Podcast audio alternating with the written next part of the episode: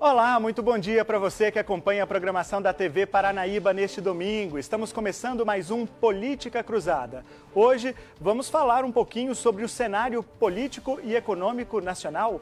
O nosso convidado é o ex-candidato à presidência da República pelo PDT, Ciro Gomes, que já está conosco. Vamos ver um pouquinho do perfil do nosso convidado de hoje.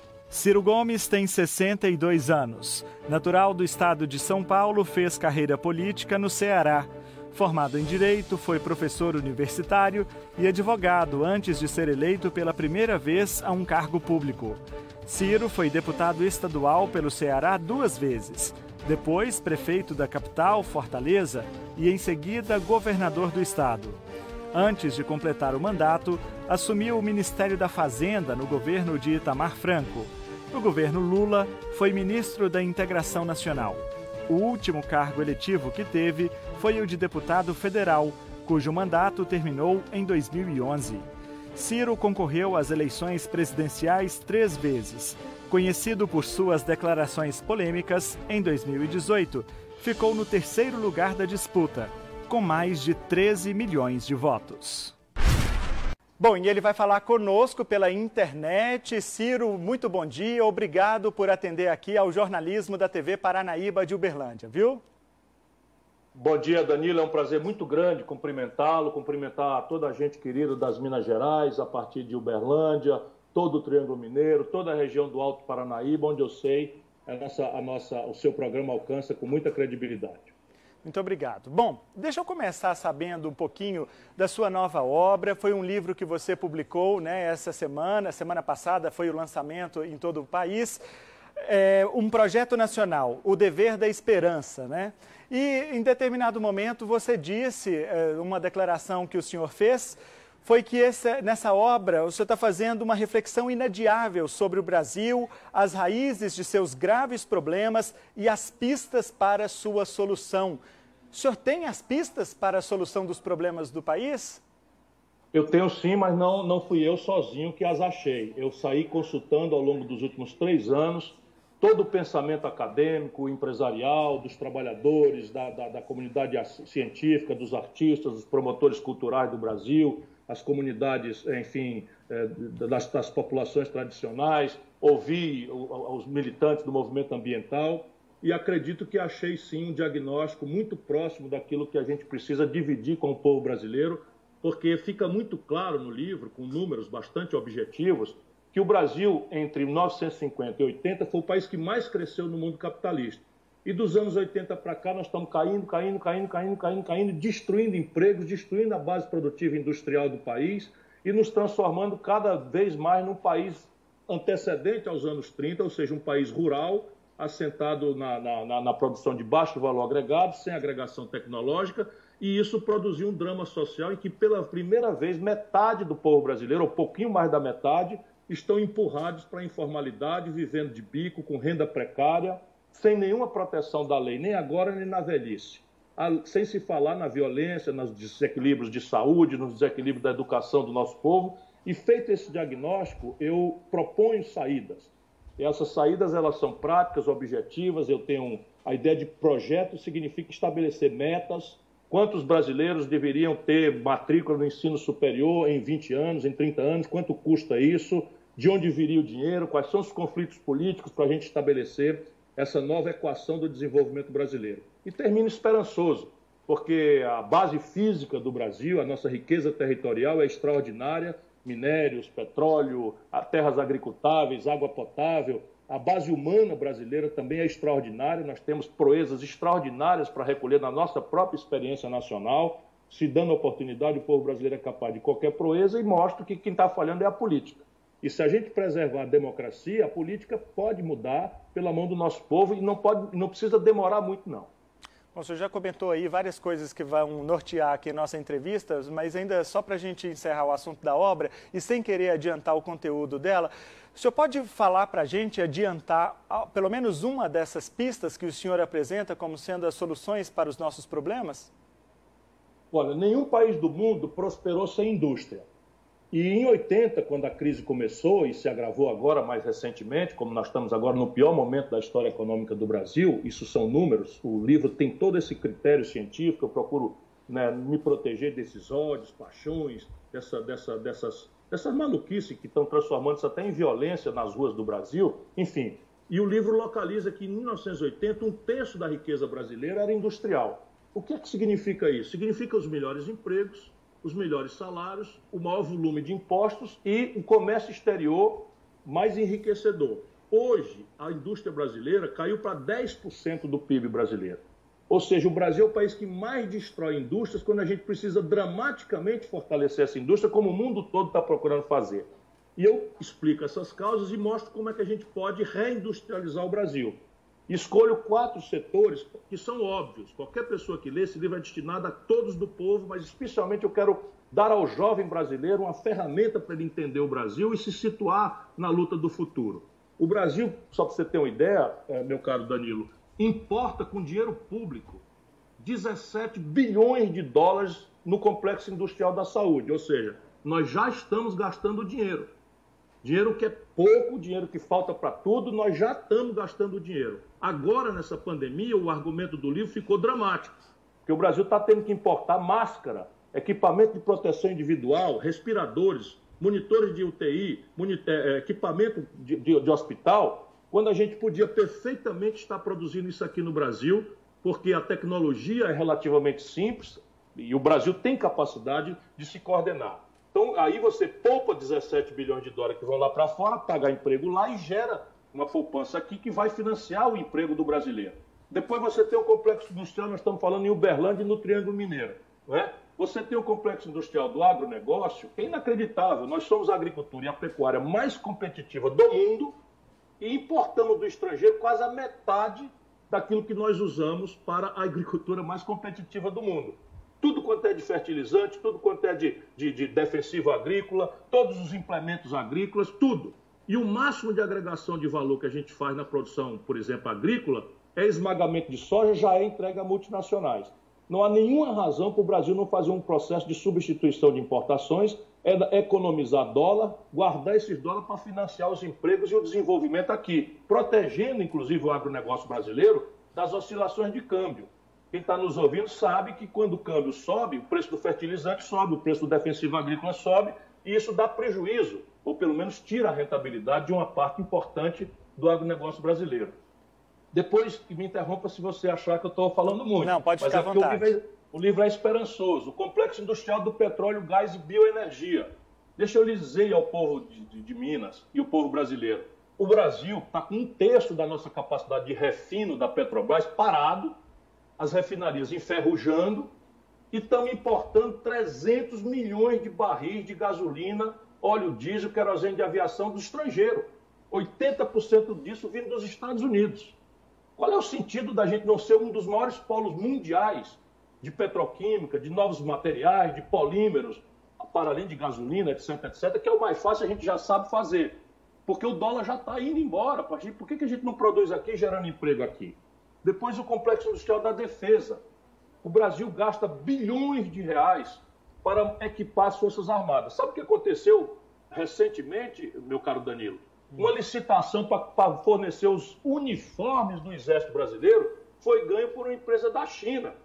Veja o fundo do poço. O Brasil importar da China uniforme, que é uma coisa simples de fazer, qualquer, qualquer, qualquer cidadão ou cidadã pedalando um overlock né, ou uma máquina de costura antiga, consegue costurar, mas por causa de falta de financiamento, de escala, porque não há projeto, o Brasil está importando. Eu não estou falando da farda porque é o fundo do poço, mas tudo quanto é de munição, de equipamento, de mísseis, de, de bateria antiaérea, tudo isso o Brasil está crescentemente importando do estrangeiro. Portanto, você tem esses quatro grandes complexos: saúde, agronegócio, petróleo, gás e bioenergia e, e defesa, são a pista por onde o Brasil pode se reindustrializar com o dinheiro já aí ouvindo a conversa. Bastando que a gente obedeça a uma estratégia de adensamento tecnológico, de coordenação governo, empresas e a universidade e mecanismos de capacitação gerencial, de, de, de, de capacitação do jovem brasileiro para que ele passe de um estudante a um empreendedor. Sem o, sem o capital enfim, anjo com capital inicial, o jovem jamais vai ter capacidade de empreender.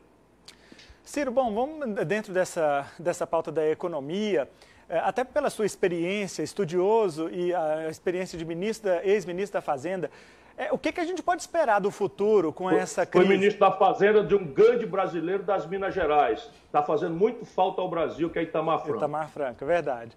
Bom, e, e, o que, que a gente pode esperar na sua análise da economia brasileira aí dos próximos meses, dos próximos anos, depois dessa crise, depois que a pandemia passar, se é que a gente pode pensar que ela vai passar aí, aí para o início do ano que vem? É, nós vamos ter um período de normalidade quando? Qual é a sua perspectiva? Olha, eu lamento dizer ao povo mineiro, e eu estou me oferecendo para ajudar a construir a solução, mas é preciso que a gente tenha clareza de que nós estamos entrando na pior crise econômica de toda a história do Brasil, sem nada parecido. Você pode pegar a pior crise da história do Brasil e multiplicar por quatro, e é mais ou menos o que nós vamos experimentar nesse momento. Por quê? O governo Bolsonaro já se constituiu como uma espécie de ódio da maioria do povo contra a decadência econômica que aconteceu no governo Dilma e o escândalo de corrupção generalizado que o PT patrocinou no Brasil. Então foi uma espécie de vingança, não é, que a população procurou um camarada que parecia né, ser o cabo de fora, o cara que negava a velha política, o cara, enfim, tudo, tudo enganação produzida pela máquina de propaganda dos Estados Unidos que está aqui dentro para tomar as riquezas do Brasil. Eu sei bastante bem o que eu estou falando. O nome do camarada que está aqui, assessor do Trump, chama-se Steve Bannon. Ele é que orienta tudo isso. Mas é preciso que a gente tenha humildade para reconhecer que o Bolsonaro já pegou o tecido econômico brasileiro muito mal. Nós tínhamos aí 12 milhões de desempregados, 38 milhões e 300 mil brasileiros empurrados para a informalidade, a conta pública estava deficitária em 130 bilhões de reais e a infraestrutura do país decadente enfim, 5 milhões e 500 mil pequenas empresas no, com nome no Serasa, na antessala da falência. Isso tudo é, é, é a trágica é, herança que o Bolsonaro recebeu do PT. Porém, ele não tem a menor ideia do que fazer com isso. E aí veio a tragédia da pandemia. Ele não tem a menor noção do que fazer. É uma coisa que me choca a absoluta incapacidade de entender o que fazer com relação ao problema da saúde que é um drama tremendo que está transformando o Brasil no epicentro mundial da pandemia, né, por números concretos de mortos. Né? Nós só estamos atrás agora dos Estados Unidos, vamos chegar lá, lamentavelmente, pelas bobagens que ele está fazendo, e alguns governadores também, e na economia. Olha os números, no momento em que eu lhe falo. No primeiro trimestre desse ano, apenas março estava começando a pandemia, o Brasil já tinha destruído 5 milhões de postos de trabalho. Em abril, 860 mil carteiras assinadas foram dadas baixa no Brasil. É a maior destruição de emprego formal de toda a história brasileira. Isso em março, em abril, na carteira assinada. Uhum. Maio é que a coisa pegou. Aí eu já tenho o número da queda da indústria. Caiu 18,8% num mês de abril. O crédito até agora não chegou para a micro e pequena empresa o dinheiro do BNDES que foi disponibilizado, dinheiro público, os bancos estão retendo e especulando e, emprestando para o próprio governo, enquanto a, a, a, destruição da pequena empresa brasileira, da média empresa, da microempresa, dos microempreendedores individuais, é um desastre sem nenhum precedente. E a conta pública? Veja, o maior déficit da história, o maior buraco nas contas do Brasil, em todos os tempos, foi de 130 bilhões de reais. O Bolsonaro já está com um buraco de 670 bilhões de reais. Nós estamos nos aproximando de um trilhão de reais de buraco na conta em apenas um ano. Se nada for feito, essa tragédia é a tempestade perfeita que, infelizmente, vai se abater sobre as costas do povo brasileiro. Porque o desemprego, que estava ali em 12 milhões, caminha com essa velocidade para 20 milhões de brasileiros. E a renda destruída, especialmente dos autônomos, dos informais, é devastador. Então, eu estou muito preocupado. Ah, me apressei de lançar o livro, porque o livro é uma tentativa de que a gente não saia dessa tragédia acreditando que violência é a solução. Eu acho que a ideia é a gente oferecer ao povo uma solução objetiva, dizer como é que pode ser resolvido. E aí são coisas concretas que a gente vai precisar discutir. Por exemplo, como é que conserta a conta pública? Tem duas escolas. Uma, arrochar o lombo do povo por exemplo, é o caminho do Guedes. Não tem mais onde arrochar. Nós já estamos com o menor investimento da história do Brasil em matéria de recursos públicos, o menor da história do Brasil. Nós já estamos com a recessão que vai ser entre 6% e 11% a queda, por conta também da depressão do investimento público. Não tem como arrochar mais na Previdência. Achar que vai matar e esfolar o servidor público se tirar todos os privilégios, começando pelos generais que receberam recentemente um aumento e que estão mandando no país, não dá, não dá um centavo do tamanho do problema brasileiro. Ou seja, nós vamos ter que aumentar imposto. E eles não falam sequer sobre isso, porque o povo brasileiro está cansado de imposto e tem toda razão. Mas o que o povo não sabe é que o imposto que o povo paga é muito maior do que o que os ricos pagam. E isso está no livro. O imposto sobre lucros e dividendos, só o Brasil e a Estônia não cobram. Só o Brasil e a Estônia não cobram. Quando eu era ministro do Itamar, eu cobrava. Isso daí atinge menos de 1% do, do, do, do contribuinte brasileiro. Nesse momento, o Brasil está dispensando, sem critério de nada, sem contrapartida de emprego, nem nenhuma estratégia de desenvolvimento, 300 bilhões de reais de renúncia fiscal. Se a gente passar um pente fino nisso aí, a gente acha 70 bilhões de reais fácil, né? tirando aí 25% desse, desse negócio, a gente vai consertando a conta, de novo, em cima dos grandões. O imposto sobre herança, as grandes heranças acima de 5 milhões de reais, nos Estados Unidos paga 29%, em Minas Gerais, com os funcionários atrasados, paga 4%. O imposto sobre o patrimônio, se a gente cobrar meio por cento dos patrimônios acima de 22 milhões de reais, a gente arrecada mais 70 bilhões. Portanto, por aqui você vê que dá para juntar 300 bilhões, que multiplicado por 10 dá 3 trilhões de reais, e isso é suficiente para a gente virar o jogo. O senhor, fala, o senhor falou em dois pontos importantíssimos e, ao mesmo tempo, perigosíssimos. O desemprego, que o senhor estimou aí na casa de 20 milhões é, de desempregados né, no país. Em setembro. Isso, em setembro, né? E, e, e, o senhor fala outra coisa também, é o desemprego, que é gravíssimo, claro, o arroz salarial, né, etc. e tal. Eu quero saber o seguinte: é, nós temos, é, com base no, na expectativa de futuro e também nas experiências do passado, isso é o outro ponto que o senhor menciona é a questão da violência, né? Nós temos risco de saque, depredação ou coisas desse tipo ah, no futuro que está por vir? Infelizmente temos sim é um cenário muito pior do que aquela cena que nós vimos ali no fim do regime militar com o general Figueiredo. Havia um processo de inflação, que não é o caso nesse momento, mas pode vir a ser também no futuro próximo, porque a dívida pública está explodindo. E quando ela explode, é que nem a agiota, ela diminui o prazo e aumenta o preço do, que é, do dinheiro, que é o juro. Uhum. Então ela vai virando quase uma quase moeda, que é a iminência de inflação. Isso não é para agora, mas ali para mais na frente, para a virada de 21, já tem aí uma inflação represada, porque quando você de, de desvaloriza o real, o, o, cara que compra trigo para fazer pão na padaria de Uberlândia aumentou o custo dele. Uhum. Se ele não repassar, ele, ele tem prejuízo e quebra. E se da frente do balcão está um freguês que perdeu o emprego e não tem condições de pagar, ele também não tem como repassar o preço, então ele quebra. Então é um processo de estagnação econômica com ameaça inflacionária que é um cenário parecido ali com o tempo do, do, do Figueiredo, piorado. E o Brasil teve saques nessa época, por quê? Porque o primeiro conselheiro trágico da fome é o cidadão sair de casa para trazer a comida para o filho do jeito que der. É evidente que nós precisamos lutar, né, quem os prefeitos, as, os empresários que têm consciência, todo mundo tem que ajudar para que a população não precise ir ao desespero para dar de comer aos filhos. Então, aqui no Ceará, por exemplo, toda a comunidade escolar da rede pública, municipal, de Fortaleza e do interior e estadual, estão recebendo a cesta básica em casa como, como substituição da merenda escolar, porque os alunos estão parados. Então, é um esforço que você está fazendo para proteger, pelo menos, o lado dos mais pobres do desespero da fome. Uhum. Bom, e ainda, para a gente fechar a questão da economia. É... Deixa eu só pontuar, Danilo. E, e, no meio disso, nós temos um presidente apostando na, na, na, na confrontação.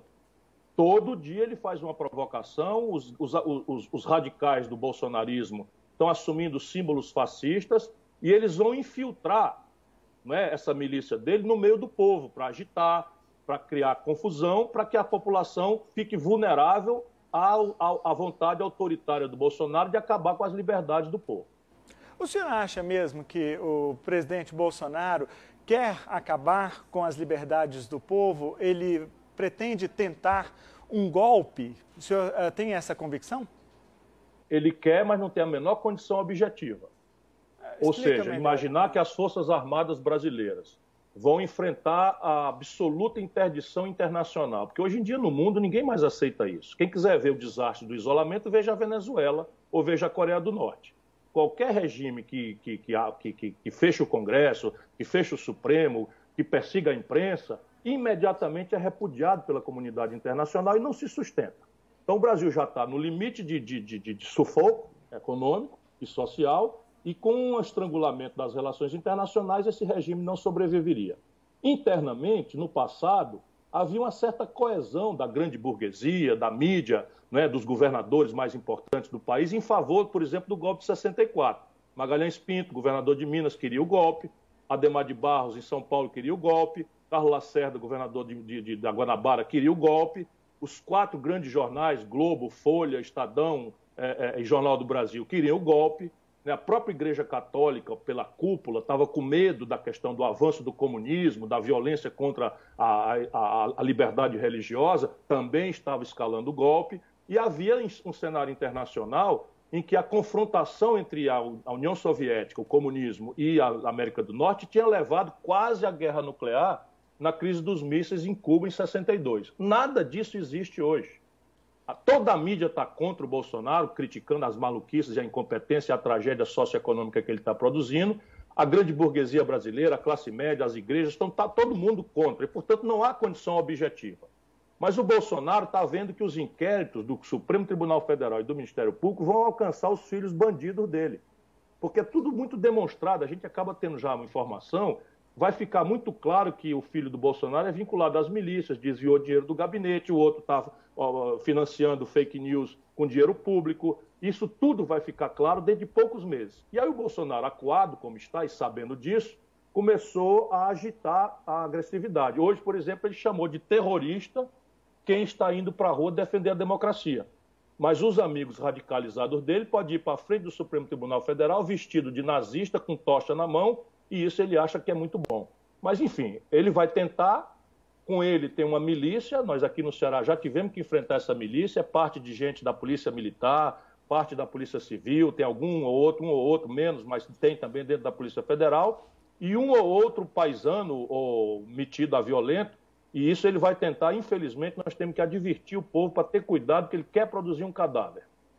O senhor acha que esse desejo do presidente Bolsonaro, pelo menos o desejo, vamos dizer assim, é, de dar um golpe, ele está é, alicerçado ali ao seu entorno? Ele, ele se é, envolvido com os ministros generais, e são vários? Sim. É, o senhor Sim. acredita que é por causa disso ou é algo também que vem pessoal dele? Olha, o Bolsonaro é um personagem que eu conheço de longa data. Eu era governador do Ceará em 93, ele propôs fechar o Congresso e implantar uma ditadura. E eu, governador do Ceará, dei uma entrevista dizendo que ele devia ser caçado e preso. E a gente vai alisando, vai passando, daí virou, a, a, o ovinho da serpente virou essa tragédia, que não é uma tragédia né, de, de, de, problema político, é um problema de saúde pública, de, de, genocídio, é um problema de desastre econômico, de incompetência. Eu vou te dizer, Danilo, você não vai acreditar, mas você pode pesquisar e o seu telespectador. Nesse momento, o Bolsonaro está autorizado a aplicar 11 bilhões e 300 milhões na pandemia comprando respirador, credenciando leite de hospital, abrindo hospital de campanha, criando, criando uma estrutura, enfim, para financiar as questões da saúde.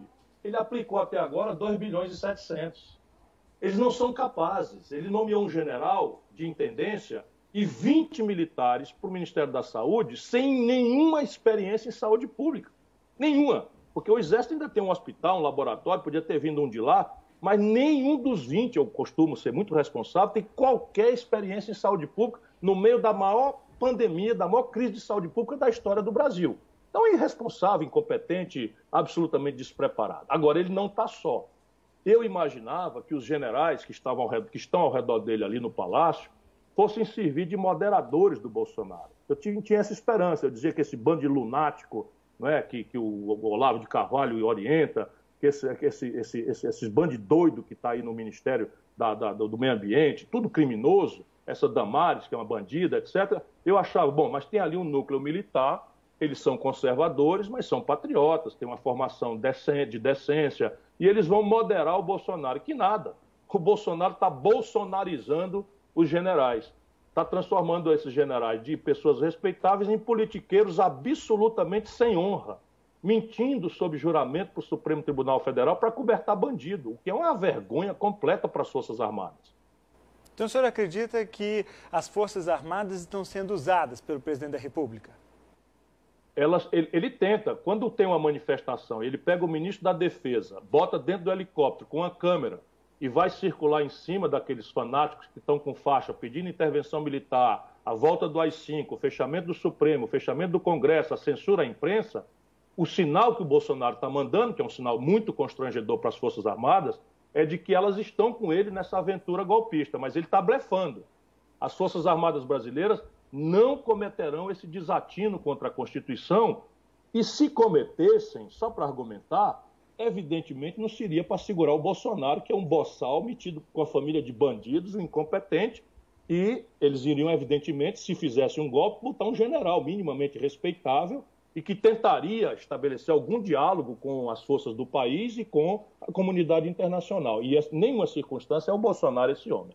Como é que o senhor avalia que vai terminar, ou pelo menos degringolar, essa crise institucional que vem sendo inflamada pelo presidente da República contra o Supremo, o Congresso, etc. e tal? Congresso agora até menos, né, diante dessas articulações que ele tem feito, sobretudo com os partidos do Centrão. Mas, enfim, a crise institucional que se instalou no país vai terminar como? Olha, a democracia só tem uma ferramenta para punir um presidente que comete crimes de responsabilidade. E é isso de que se trata o Bolsonaro, ao atentar contra o regular funcionamento dos poderes da República, comete um crime de responsabilidade tipificado na lei. O Bolsonaro, quando expõe a população à pandemia e à irresponsabilidade, ao genocídio, às mortes, às dezenas de milhares de pessoas, também comete crime de responsabilidade. Quando ele avança para cooptar, para aparelhar a Polícia Federal, para aparelhar a Procuradoria-Geral da República, a Controladoria da União, os órgãos de controle, ele também comete um crime de responsabilidade. E quando ele eventualmente faz a apologia né, da ditadura, ele também comete crime de responsabilidade. Portanto, tem um remédio na Constituição que é o impeachment. Sob o ponto de vista jurídico, ele é culpado. Agora, hoje, a questão política é que não há ambiente para o impeachment. Por quê? Porque embaixo, aqui entre nós, do povo, 30% do povo do Sul apoia o Bolsonaro. 27% do povo do Sudeste apoia o Bolsonaro ainda está caindo rapidamente. Para quem tirou 70%, já tem metade ou menos da metade do que tinha, mas ainda tem. Né? E isso então dá ambiente para que os políticos ainda tirem tirar lá o sangue do Bolsonaro, obrigá-lo a rasgar tudo que prometeu de nova política e negociar não é com o centro político, ele está negociando com a ala bandida do Congresso. O, o, o, o Roberto Jefferson foi condenado no mensalão, tinha os Correios no governo do Lula o Valdemar Costa Neto foi condenado, é bandido condenado. Eu não estou fazendo calúnia com ninguém, foi condenado e roubava no DENIT do governo Lula. E o Bolsonaro, que esculhambou o governo Lula, que se ofereceu como chibata moral para corrigir, que levou o Moro, etc., o homem da Lava Jato, trouxe os caras da Lava Jato para dentro do governo. Então, essa contradição não é, ainda é, permite a gente imaginar que o Bolsonaro não será impedido. Mas ali, volto a lhe dizer, por agosto, setembro, a base social, é, que vai estar chocada com o colapso econômico, que vai estar chocada com as dezenas de milhares de mortos, vai criar um ambiente em que os políticos do Centrão, que estavam com a Dilma, isso é que o Bolsonaro não tem vivência nenhuma, os políticos estavam com a Dilma, todos eles estavam com a Dilma, menos o Roberto Jefferson, que tinha brigado, os outros todos, o PP estava com a Dilma, o, o, o PL do Valdemar Costa Neto estava com a Dilma, o PT Dilma, e na hora que o povo né, repudiou o governo da Dilma, eles ficaram tudo contra e votaram tudo a favor do impeachment. Então, o senhor acha que o, a questão fundamental, que, o que falta ainda, vamos dizer assim, é a questão da, da base popular que o presidente ainda tem. Sim. Mas o, que, que, o que, que precisa acontecer ou pode acontecer? O senhor falou que ela já vem é, sendo, é, já vem diminuindo, para que ela diminua ainda mais tem que acontecer duas coisas, uma trágica e a outra demanda nossa responsabilidade como operadores da política. A trágica, infelizmente, é que o Brasil vai caminhar aceleradamente para 80 mil mortos e para 20 milhões de desempregados. Isso é uma tragédia que a gente não precisava fazer o nosso povo passar para que a gente tivesse clareza de que o Bolsonaro não está à altura da presidência da República. Isso é a tragédia. E a responsabilidade é nós, todos os democratas do Brasil, pouco importa se de esquerda, do centro, da direita, não interessa, todos nós temos que estimular um esforço humilde de convencimento da nossa população de que nós precisamos achar um caminho para proteger o Brasil desse desastre e proteger as franquias democráticas que nos custaram muito caro, né, depois de anos de ditadura e de desastre econômico e social, é, reconquistar. E a esse trabalho, a ambos os trabalhos, eu estou dedicado. Tentar atenuar a tragédia econômica, sugerindo, propondo, como o meu livro faz, e, ao mesmo tempo, me dispondo a abraçar todo e qualquer adversário meu, desde que o assunto seja proteger o Brasil dessa tragédia, do desastre que nós estamos sofrendo. Pois é, a gente estava comentando sobre a questão da aproximação do presidente Bolsonaro com esses partidos do Centrão, que ele sempre é, criticou, mas é, a gente não pode negar também que foi uma mudança de rumos, é, que ele mesmo viu a água subindo no pescoço e para evitar um mal maior já tentou rever isso daí. Nessa semana a gente viu também uma mudança no comportamento do governo, tentando uma aproximação com o Supremo Tribunal Federal, por menor que seja, porque ele sabe que lá também o risco é iminente, diante desses inquéritos inquéritos que o senhor mesmo mencionou que envolve os filhos do presidente. É, o senhor acredita que o presidente da República, ainda por menor que seja a possibilidade, diante de, de todos os acenos que ele já deu até aqui, é, mudar o seu comportamento, decidir mudar o comportamento, decidir uma, um discurso mais brando, uma aproximação com as instituições? O senhor acredita que ele pode mudar a chave de uma hora para outra? Só se ele achar que está muito perto de cair. Porque, deixa eu dizer para você, a mim não me surpreende, porque o povo brasileiro foi enganado. Eu fiquei ali, eu estava no processo eleitoral, eu dizia, mas eu não acredito, eu nunca imaginei, porque eu conhecia muito bem o Bolsonaro, como é que o povo brasileiro vai votar num maluco desse, um despreparado desse, e, e simplesmente eu nunca soube na vida não é, dessa coisa de fake news. Nenhum de nós, políticos brasileiros, sabíamos, isso veio dos Estados Unidos veio por esse Steve Bannon, que trouxe para cá e tome grupo de WhatsApp, e a gente não tinha a menor ideia do que estava acontecendo no subterrâneo, porque a gente não sabia mesmo. Não é? Eu sou ligado, eu tinha aí toda, toda modernidade tecnológica, desde que começa eu estou ligado, eu tinha computador ainda quando você operava em ambiente DOS, eu, eu, eu, eu tinha Napster, eu tinha Mirk, que são coisas que nem você que é tão jovem sabe, mas eu nunca imaginei, ligado como eu sou, e a média dos políticos nem é, em tecnologia, da força que adquiriu esse negócio de rede social, de fake news, de grupo WhatsApp, de Telegram, enfim. E o Bolsonaro, por conta dessa coisa, também não sabia, mas vieram os americanos, esse Steve Bannon, com muito dinheiro de fora, para comprar a presidência da República e meteram isso na realidade brasileira. E aconteceu, em cima da tragédia econômica e da decepção que o povo experimentou com a corrupção generalizada do lulopetismo, que infelizmente se corrompeu mesmo, não dá para esconder apesar de todos os abusos do Sérgio Moro. Resultado prático: hoje, o Bolsonaro tem duas contradições aí que estão na sua pergunta. A primeira, fica flagrante o estelionato eleitoral. Porque ele dizia com clareza, citava o Centrão, diz, olha, isso aí, o problema do Brasil é negócio de loteamento de cargo, etc, etc e tal. Ele agora está mostrando que era um mentiroso e qualquer brasileiro de boa fé que votou nele, com todas as razões, eu humildemente peço que se lembre que não é culpa sua.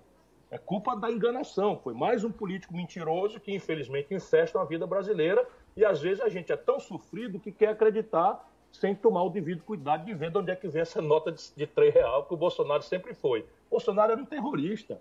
Foi expulso do exército porque queria soltar bomba no exército. É, o, o, Bolsonaro roubava dinheiro da gasolina do gabinete. Eu estou falando coisas que eu posso provar. Ele não me processa nunca porque eu tenho os documentos todos. O Bolsonaro ensinou para os filhos esse negócio de funcionário fantasma do gabinete, que assinava o recibo de Araque, ele botava o dinheiro no bolso. Sempre foi do homem da mamatinha, da picaretagem. E, infelizmente, empacotaram o homem aí como a nova política e está aí a tragédia, o Rio, para não chorar. Então, nesse aspecto, ele ajuda a gente a mostrar ao povo que o povo foi vítima de mais um estelionato, igual aquele que a Dilma fez lá atrás. Né? Que prometeu uma coisa e foi lá e fez tudo o oposto, e outras tantas vezes que nós já assistimos de estelionato de mentir para ganhar a eleição e depois trair o povo. A outra é estilo dele. Esse morde sopra é estilo dele. Ele está tentando ver até onde é que vai a resistência da República, do, dos homens e mulheres que interpretam os poderes da República. Então, num dia ele morde, e aí vai lá, abraça o negócio de tal, que acabou, porra! Desculpa aí o telespectador, estou reproduzindo uma frase do presidente da República Brasileira. Acabou, não sei o quê, papai, tá daqui para trás, não vai ter e tal. No dia seguinte, peraí, eu sou um democrata, vou respeitar. Ou seja, ele está no morde sopra Porque hoje, em tempo real, você, ao falar uma coisa, você equipa sua militância e ela reproduz. No dia seguinte, quando vem a cobrança, diz: não, eu fui mal entendido e tal. Nessa conversa que ele procurou com o Supremo, foi o ministro da Defesa que esteve no helicóptero. Os ministros do Supremo ficaram chocados com aquilo, porque era um sinal. Aqui eu estou com as Forças Armadas do meu lado, confraternizando aí com quem está pedindo para fechar o Congresso Nacional e, e, chamando o Supremo Tribunal Federal de tudo que, que é palavrão, etc. E aí pegou mal, todo mundo ficou muito constrangido. Na, no dia seguinte, o ministro da Defesa agora foi lá em São Paulo conversar com o ministro Alexandre de Moraes. Consta que a ponderação ali é de que ele ia fazer o Bolsonaro moderar a palavra, diminuir esse calor, diminuir esses ódios que vão acabar produzindo violência na rua. E, infelizmente, eu estou achando que ele está infiltrando gente para protestar. O que aconteceu no Paraná, né, terça-feira passada, é sintomático. Ele está infiltrando gente para fazer radicalização, para quebrar prédio público, para tocar fogo em, em símbolos nacionais, para depois ele vir como se fosse uma reação de defesa da ordem e tal, que é o sonho dele. Pois bem, o Bolsonaro hoje chamou os manifestantes de, de, de, de terroristas. Ou seja, ele, ele não tem natureza, ele está testando e nós temos que mostrar para ele. Mostrou o dente, vai ser mordido. Essa, nessa linguagem ele, ele entende. Se ele mostrar os dentes, nós vamos morder. Né? Se ele mostrar os dentes, nós vamos morder. Se ele tentar o golpe, nós vamos resistir. Se for armado, vai ser armado também. Pois é. Bom, eu queria, o senhor falou aí do lulopetismo, eu preciso saber da sua é, relação, vamos dizer assim, com o PT, ou pelo menos é, a sua interpretação das atitudes do PT nesses últimos tempos, porque nós, tive, nós vimos uh, o ex-presidente Lula, numa declaração recente no Twitter, falar que o senhor, é mais ou menos isso, que o senhor tem desejo pela parcela que rejeita o PT, né, que não gosta do PT.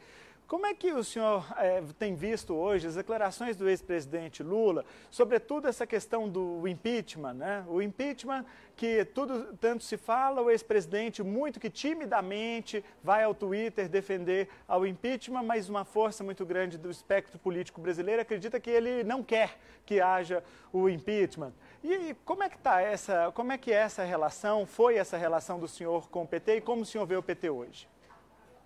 Olha, são vários PTs. É preciso que a gente tenha muita clareza. E como o Lula é uma figura muito forte, muito, uma personalidade muito grande, na verdade o PT é uma criação do Lula, embora não tenha sido uma criação solitária. O Lula reuniu o que havia de melhor na sociedade civil brasileira na redemocratização.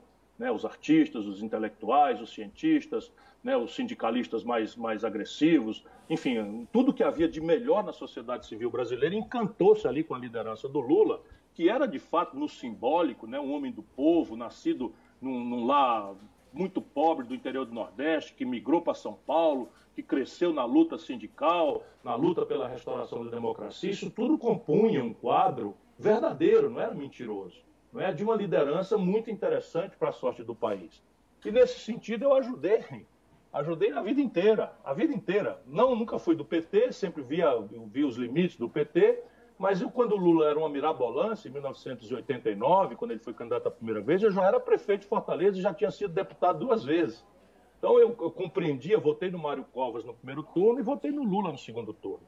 Mas de lá para cá, eu posso lhe dizer, o Lula se corrompeu. Não só na questão do dinheiro, que eles querem esconder como se tivesse sido uma grande injustiça, mas o Palocci é braço direito do Lula. Roubou 150 milhões de reais, devolveu 100 milhões de reais confessou numa delação premiada, só para dar um exemplo doído, sofrido, porque isso não é bom, de, não é para ser comemorado. E o Lula, depois de ir para a cadeia, ficar 500 e tantos dias na cadeia, quando saiu, saiu com muito ódio do povo brasileiro. Talvez nem ele próprio esteja percebendo. E aí toma uma declaração de dizer, ainda bem que ele pediu desculpa, mas, ele, mas isso revela aquilo que do cora, a boca expressa aquilo do que o coração está cheio, diz a sabedoria popular. Então ele diz, ainda bem que o coronavírus essa preste do coronavírus aconteceu para isso, aquilo, aquilo outro. Como assim, ainda bem? Um orador extraordinário como Lula, um comunicador popular da maior instantaneidade, é porque ele está com muita raiva, porque ele achava no íntimo dele que o povo brasileiro devia ter descido em Curitiba, quebrado a delegacia da Polícia Federal e trazido ele né, como um santo no andor para botar no poder da República. Isso é uma tragédia para o Brasil. Por quê? Porque a partir daí ele se isola e trava o debate. Porque uma coisa é a gente unir todo mundo para defender a democracia. O MBL não tem nada a ver comigo, mas está contra contra o golpe e a favor do impeachment. Então eu tenho uma tarefa para cumprir ao lado. O Fernando Henrique Cardoso, de quem eu sou crítico de longa data, está pelo impeachment, está pela democracia. Portanto, vamos lá, cumprimentar o Fernando Henrique, estabelecer movimentos conjuntos para defender a democracia. Porém, para o futuro, nós temos que entender o que aconteceu no Brasil para o nosso povo. Que, veja bem, Danilo, o, o, Lula, a Dilma, a Dilma ganhou a eleição em Minas Gerais contra o Aécio. E, de repente, agora Minas Gerais virou fascista. Isso é o que os petistas estão dizendo. Quer dizer, a, o PT ganhou todas as eleições em Minas Gerais para a presidência da República nos últimos anos e, de repente, 70% de Minas Gerais vota no Bolsonaro e a culpa é do povo de Minas? Isso não está direito. A culpa, a culpa é do lulopetismo que se corrompeu e destruiu a economia brasileira. E isso a gente tem que dizer com todos os S e R's, não é para punir ninguém. É para ter humildade de se reconciliar com o nosso povo. Nosso povo tem todo o direito de ser respeitado naquele sentimento errado, eu digo, mas justo, de revolta contra esse encontro trágico da crise econômica grave que a Dilma produziu, o PT produziu, junto com a notícia generalizada da ladroeira. Isso aconteceu. Se a gente não fizer clareza disso, a gente nunca vai falar de novo com, com, com o respeito do nosso povo. E, de outro lado, a construção do futuro. Qual é a proposta do Lula para o futuro brasileiro? Eu falei aqui claramente que a gente tem que aumentar imposto sobre os ricos. Aí, se o Lula falar isso, vão, vão perguntar por que, que não fez? 14 anos no poder e não fizeram. Como é que remanesce num país a sociedade mais brutalmente desigual, a maior concentração de renda do mundo, depois de 14 anos de governo do PT? Então, é, é, é o tipo da coisa que esse lulopetismo, que é a burocracia corrompida do PT, virou parte do problema. O que não quer dizer que não haja muita gente no PT de excelente qualidade. Olha, eu falo aí do, do Tasso Genro, Olívio Dutra, dois ex-governadores do Rio Grande do Sul, Eduardo Suplicy, ex-senador da questão da renda mínima, não é? Você tem o governador da Bahia, o Rui Costa, o governador é, da, da, do Piauí, o governador do Ceará, eu apoio o governador do Ceará, que é do PT, tá, foi eleito com 80, reeleito com 80% dos votos. É o primeiro estado do Brasil onde a pandemia está virando a curva, já estamos infectando menos de um por um, temos todo um planejamento, enfim. Portanto, há um problema com a burocracia que o lulopetismo representa e a corrupção da atitude do Lula, corrupção de costumes e de dinheiro, e a gente precisa andar, senão a gente fica amarrado. Bom, vamos falar então desse futuro. O senhor já declarou publicamente várias vezes que é sim pré-candidato à presidência da República nas próximas eleições. Se o senhor puder fazer uma previsão hoje, né, é claro que no retrato atual, qual seria o cenário das eleições de 2022 na presidência da República? O senhor e mais quem? Como é que está esse cenário? Não, para ser honesto, eu tenho que dizer ao povo mineiro aquilo que eu devo, aquilo que eu de fato vejo. Eu estou vendo uma coisa muito escura na frente do Brasil. Eu estou vendo ameaças muito graves. Eu consigo visualizar por esse encontro de uma crise de saúde pública, de uma crise econômica, e dessa escalada de ódios e violências que o Bolsonaro está produzindo e que vai começar a produzir talvez cadáveres nas ruas do Brasil, eu vejo tudo isso com muito, com muito, com muito cuidado, com muito zelo. E tento colaborar para que esse cenário não aconteça. Vou, vou fazer o que tiver ao meu alcance. Agora mesmo eu estou pedindo aos jovens da periferia do Brasil que não vão domingo para as ruas. Eu tenho apreço, admiração, são heróis que estão se dispondo a correr risco para defender a democracia mas não está na hora.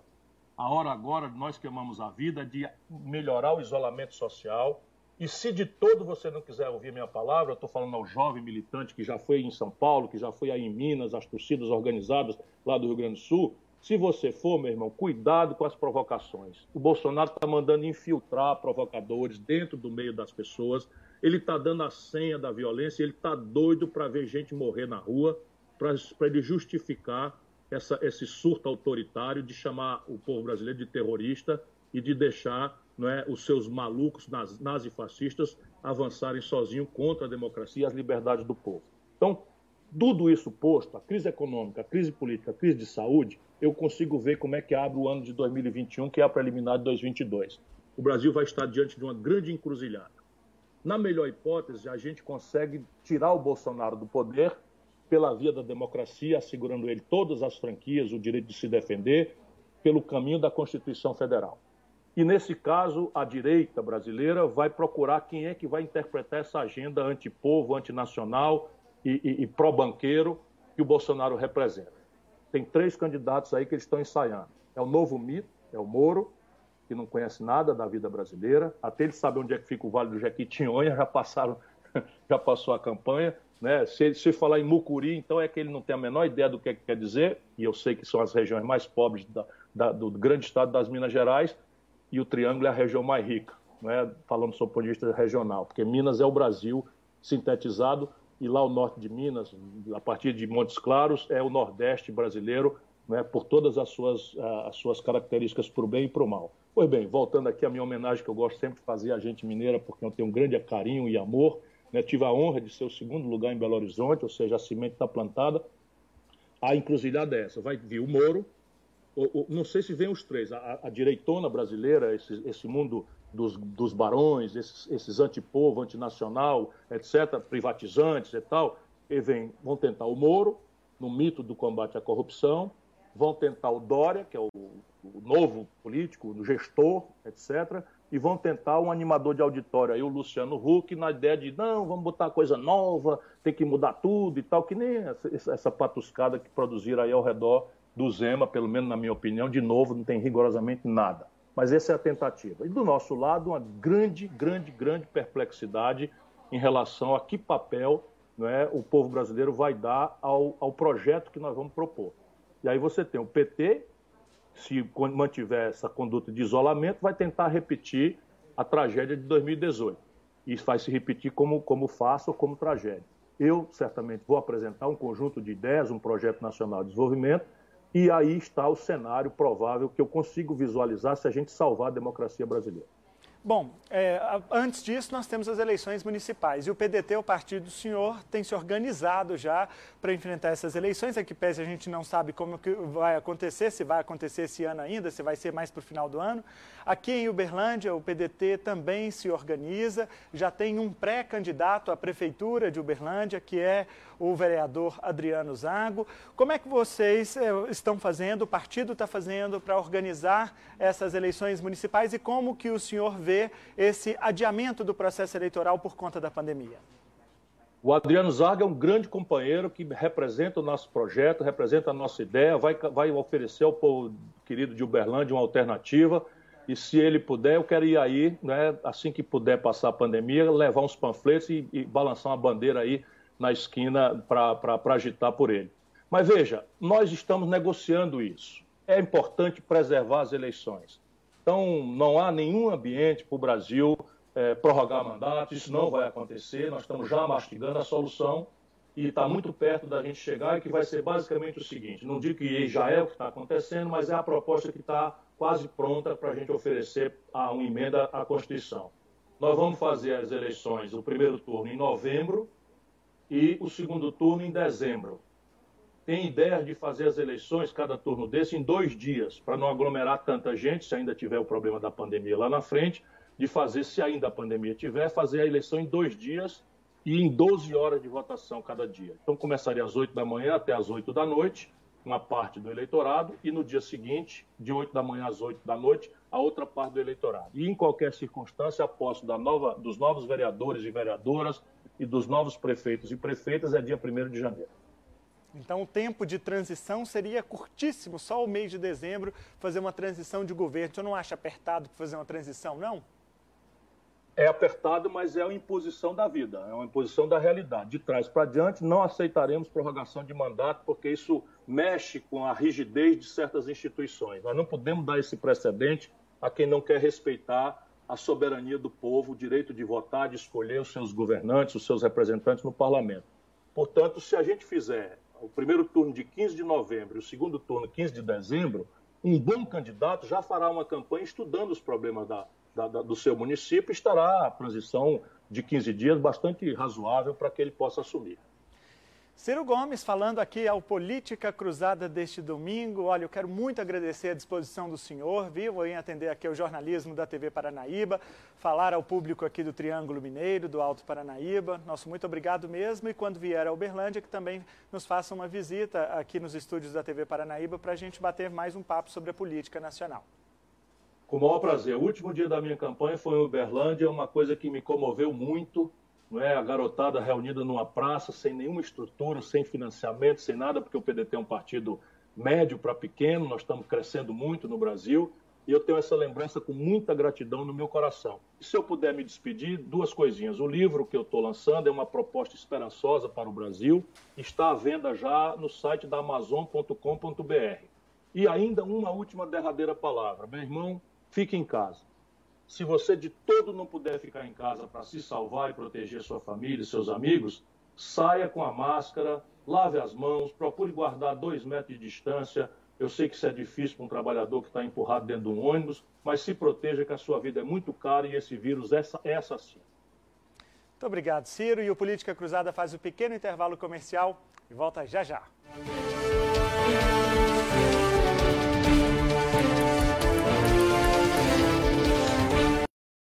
Levar bem-estar para as pessoas me dá o maior orgulho. Eu me formei em educação física, mas eu queria unir a alimentação e levar isso para os meus alunos também. Como minha rotina é muito corrida, eu resolvi fazer nutrição na Anguera. A gente aprende muita coisa na prática. A minha tutora, a Elaine, é muito solícita. Ter apoio nas aulas faz toda a diferença e eu ainda estudo com a minha turma. O meu trabalho é fazer as pessoas se sentirem bem. É muito mais do que estética.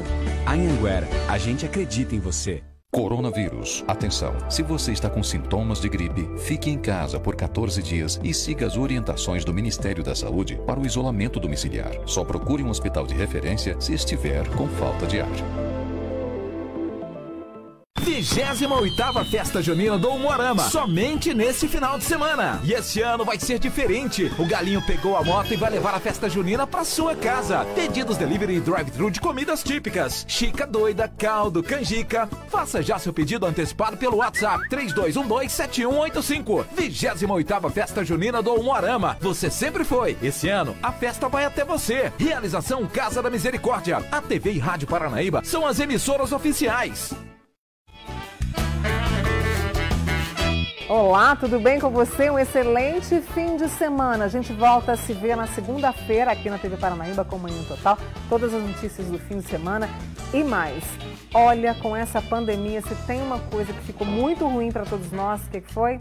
O sono. Estamos com menos sono, acordando toda, muitas vezes durante a noite e eu vou conversar sobre isso com o neurologista. É, porque a ansiedade aumenta, a gente fica preocupado, o sono não vem e vira essa baguncinha. O que, que a gente pode fazer? Nós vamos falar também é, sobre morar sozinho. Quem está nessa pandemia e está sozinho em casa, como é que fica? Como não deixar que esse momento, que já é pesado, fique ainda mais? Tem muito mais. É amanhã total, na segunda às sete, aqui na TV Paranaíba. Até lá.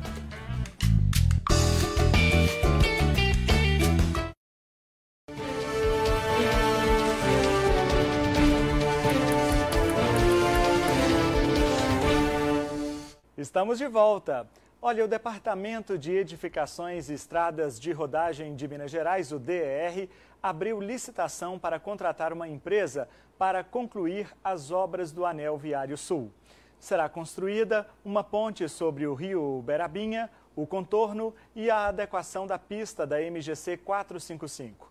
O investimento é previsto em 15 milhões de reais. A primeira vez que os serviços foram interrompidos foi no fim dos anos 90. Em 2013, foram recomeçados e paralisados novamente no ano seguinte.